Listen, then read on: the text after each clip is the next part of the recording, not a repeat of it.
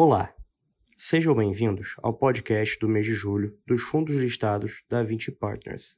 Eu sou o João Gabriel Bandeira, responsável pelo relacionamento com investidores da área imobiliária e agro da 20. O VISC, nosso fundo de shoppings, distribuiu 85 centavos por cota no mês de julho. Além disso, o volume de negociação do fundo no mês foi superior a 4 milhões de reais por dia, o que representa um crescimento de 60% sobre a média diária de negociação dos últimos 12 meses, sendo um dos fundos mais líquidos da B3 no período.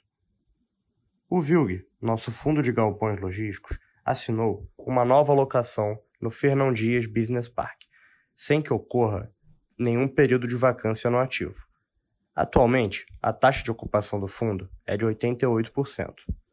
O Vino, nosso fundo de escritórios, concluiu o seu split de cotas utilizando por base a posição de fechamento do fundo em 4 de agosto, na proporção 1 para 5, de forma que, após o efetivo split, cada cota existente passará a ser representada por cinco novas cotas.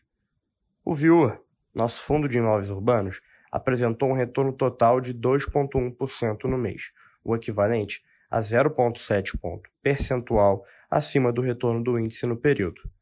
O VIF, nosso fundo de fundos, anunciou uma distribuição de rendimentos de 7 centavos por cota, o que representa um dividend yield anualizado de 10,1% sobre a cota de mercado ao final do mês. Além disso, a cota patrimonial do fundo apresentou um retorno de 7,6 pontos percentuais acima do IFIX desde o IPO do fundo. O VQI, nosso fundo de recebíveis imobiliários, distribuiu 10 centavos por cota, o que representa um dividend yield anualizado de 13,8% sobre a cota de mercado ao final do mês, sendo um dos maiores do segmento. Por fim, o VICA, nosso FIAGRO imobiliário, distribuiu 12 centavos no mês, apresentando uma alocação em 33 ativos com um portfólio diversificado por segmento e região. Para comentar em maiores detalhes os resultados de julho dos nossos fundos, tenho hoje aqui as pessoas-chave na gestão dos fundos. Rafael Teixeira, que irá entrar em maiores detalhes do VISC, o Matheus Canalha, do VILG, a Erika Souza, do Vino, o Luiz Felipe Araújo, do VIF, o Douglas Cáfaro, do VIUR, o Gustavo Cortes, do VECLI, e o Bruno Spielberg, representando a equipe de gestão do VICA na qualidade de head de análise de crédito. Olá, Rafael. Conte-nos agora como foram os resultados do VISC no mês de julho. Olá, João, e a todos que nos ouvem nesse podcast. Continuamos observando uma boa performance dos shoppings no acumulado do ano. O anuai caixa acumulado do portfólio superou em 4,1% o nível orçado e apresentou um crescimento de 13,3% quando comparado ao mesmo período em 2022. Com relação a vendas, o indicador apresentou crescimento de 7,7% quando comparamos junho de 23 com o mesmo período do ano anterior. No acumulado do ano, as vendas cresceram 10,1% quando comparadas ao mesmo período em 2022. Esses crescimentos representam as mesmas participações que o fundo tem hoje nos shoppings, replicados para o ano anterior. Analisando a evolução do portfólio, o anuai caixa por metro quadrado apresentou crescimento de 4,8% quando comparado ao mesmo período em 2022. Em julho, a distribuição de rendimentos anunciada foi de 85 centavos por cota, enquanto o resultado gerado pelo fundo foi de 76 centavos por cota. Após essa distribuição, o VISC ainda conta com um resultado acumulado não distribuído de 65 centavos por cota, que poderá ser utilizado para distribuições futuras. Os indicadores operacionais dos shoppings do fundo em junho apresentaram patamares saudáveis quando comparados contra 2022. O anuai caixa por metro quadrado apresentou crescimento de 4,8% na comparação do período, enquanto o aluguel nas mesmas lojas, o SSR, cresceu 9,6%, e as vendas nas mesmas lojas, o SSS, cresceu 5,4%. Além disso, o fluxo de veículos apresentou crescimento de 3,4% em relação a junho de 22. E os níveis de desconto e inadimplência líquida permanecem em patamares saudáveis, 2,1% e 0,6%, respectivamente. No dia 30 de junho de 2023, recebemos a manifestação do coproprietário do shopping Vila Romana sobre o exercício de seu direito de preferência no ativo.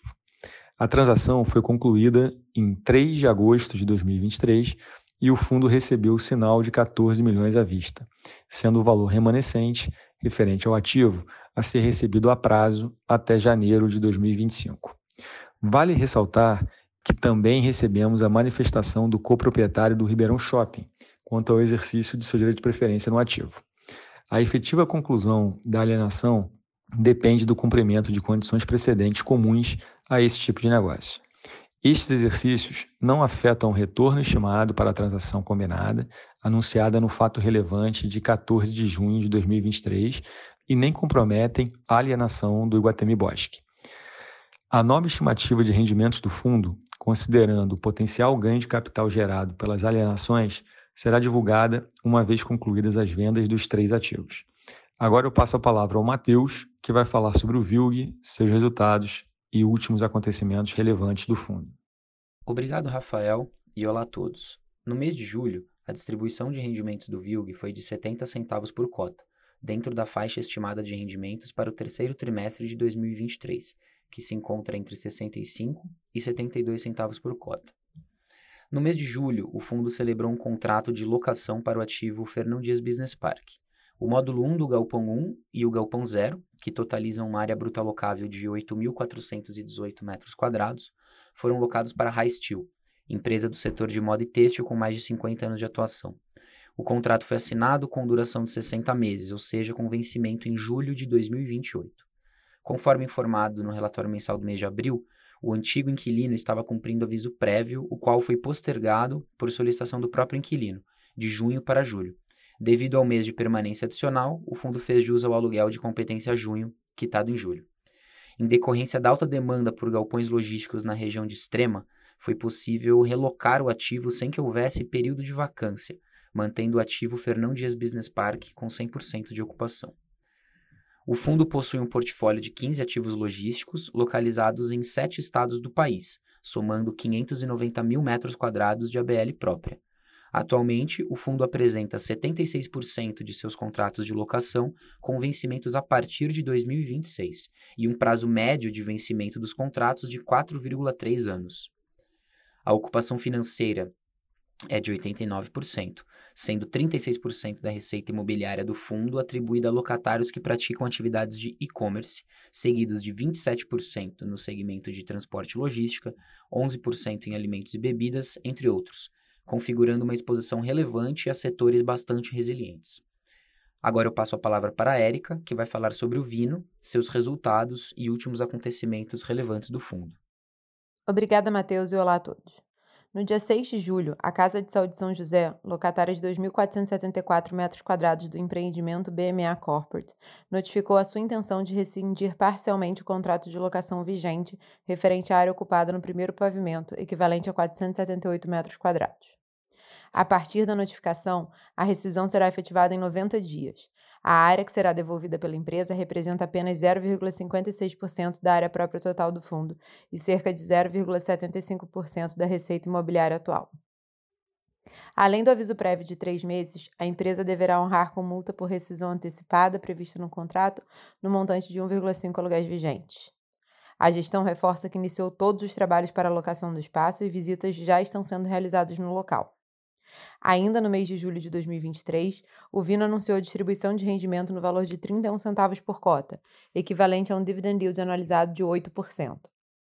Além disso, o fundo continua com 26 centavos por cota de resultado acumulado não distribuído e a gestão continua estimando que o rendimento médio mensal distribuído pelo fundo até dezembro de 2023 se situa entre 29 e 33 centavos por cota.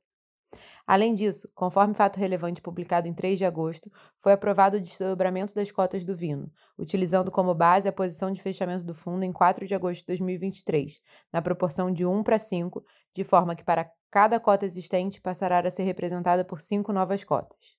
A partir do pregão do dia 7 de agosto, o Vino negociará na nova base. Agora eu passo a palavra ao Luiz, que vai falar sobre o VIF, seus resultados e os acontecimentos relevantes. Obrigado, Érica e olá a todos. No mês de julho, o IFIX, Índice de Fundos Imobiliários da B3, apresentou variação de 1,3%, abrindo o segundo semestre do ano com mais uma alta, a quarta mensal seguida.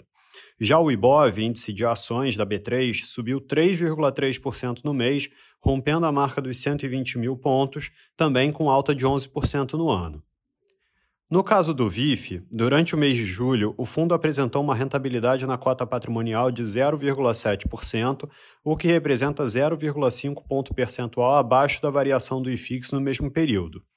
Com isso, no ano, a rentabilidade total do VIF chegou a 12,2% e supera a rentabilidade do IFIX em 0,7%. A cota patrimonial do fundo encerrou o mês com valor de R$ 9,42, enquanto a cota mercado fechou a R$ 8,30, o que representa um desconto de 11,9% para o valor patrimonial da cota.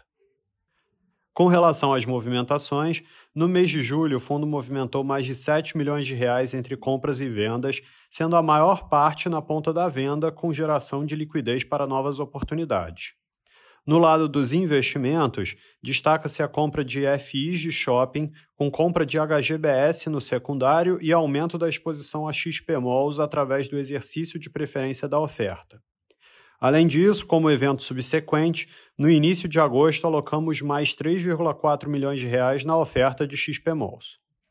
Do lado dos desinvestimentos, reduzimos taticamente nossa exposição em VISC e Bresco, além da venda da posição em RBRR. Os desinvestimentos somados geraram um ganho de capital para o fundo de aproximadamente 2,2 centavos por cota, equivalente a 30% da distribuição mensal. Para os próximos meses, a carteira do fundo apresenta boas perspectivas para mais geração de resultado através de ganho de capital na venda de cotas de FIs, a depender do mantimento do ambiente mais positivo daqui para frente.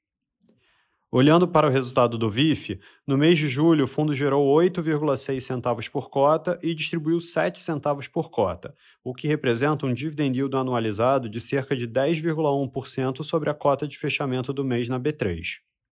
O fundo encerrou o mês com resultado acumulado não distribuído de 8 centavos por cota, já considerando a distribuição anunciada. Em termos de carteira, ao final de julho, o segmento de recebíveis, que inclui a participação direta em CRIs, apresentava individualmente a maior exposição do fundo com 37% da carteira.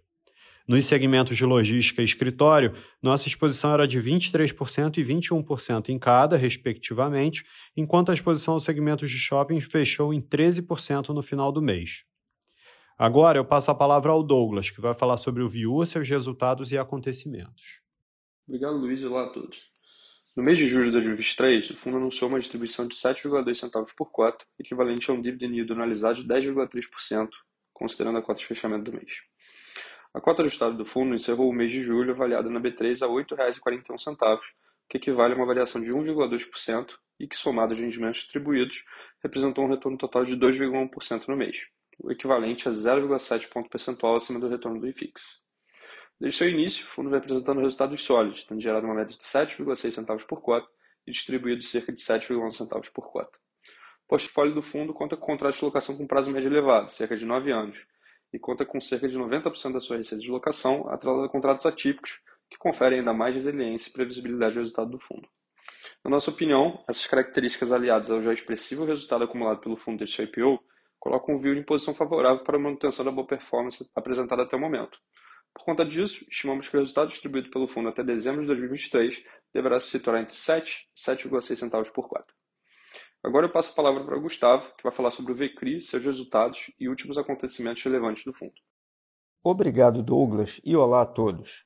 No mês de julho, o VCRI anunciou uma distribuição de rendimentos mensais no valor de 10 centavos por cota, o que representa um dividend yield anualizado linearmente de 13,8% sobre o preço de mercado da cota no fechamento do mês. A cota do fundo, ajustado pela distribuição de rendimentos anunciada, encerrou o mês de julho cotada a R$ 8,67, o que equivale a uma variação de 0,6% no mês, que somado aos rendimentos distribuídos representou uma rentabilidade total de 1,8% no mês de julho. No fechamento do mês, o fundo possuía 40 emissões de CRI em carteira, lastreados em créditos de diferentes grupos econômicos e setores de atuação, que representavam cerca de 94% do PL, além da alocação em quatro cotas de FIIs com viés de renda, que correspondiam a 5% do PL. O fundo possui também 1,8% do seu patrimônio líquido alocado em operações compromissadas, o que confere maior alavancagem e flexibilidade na gestão do portfólio. Neste mês de julho, o fundo gerou um resultado caixa de 9,1 centavos por cota, encerrando o mês com um resultado acumulado em períodos anteriores e ainda não distribuído de aproximadamente 1,5 centavos por cota. Com base na previsão de resultado dos ativos em carteira e em nossa visão do cenário macroeconômico no curto prazo, caracterizado por deflação, que gera um impacto pontual nos ativos em PCA, estimamos uma distribuição mensal de rendimentos entre 7 centavos por cota a 10 centavos por cota até outubro de 2023. Agora eu passo a palavra para o Bruno Spielberg, que vai falar sobre o VICA, seus resultados e acontecimentos relevantes do fundo. Obrigado, Gustavo, e olá a todos.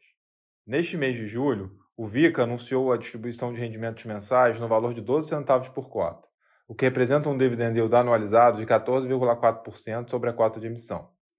No período, o fundo apresentou uma rentabilidade de 148% do CDI, incluindo o gross-up do imposto, considerando uma alíquota de 15%. Importante relembrar que este fundo é setipado e, portanto, não possui negociação das cotas em bolsa. O fundo gerou um resultado caixa de 12,1 centavos por cota no período, deixando parte do resultado para compor o resultado acumulado no mês.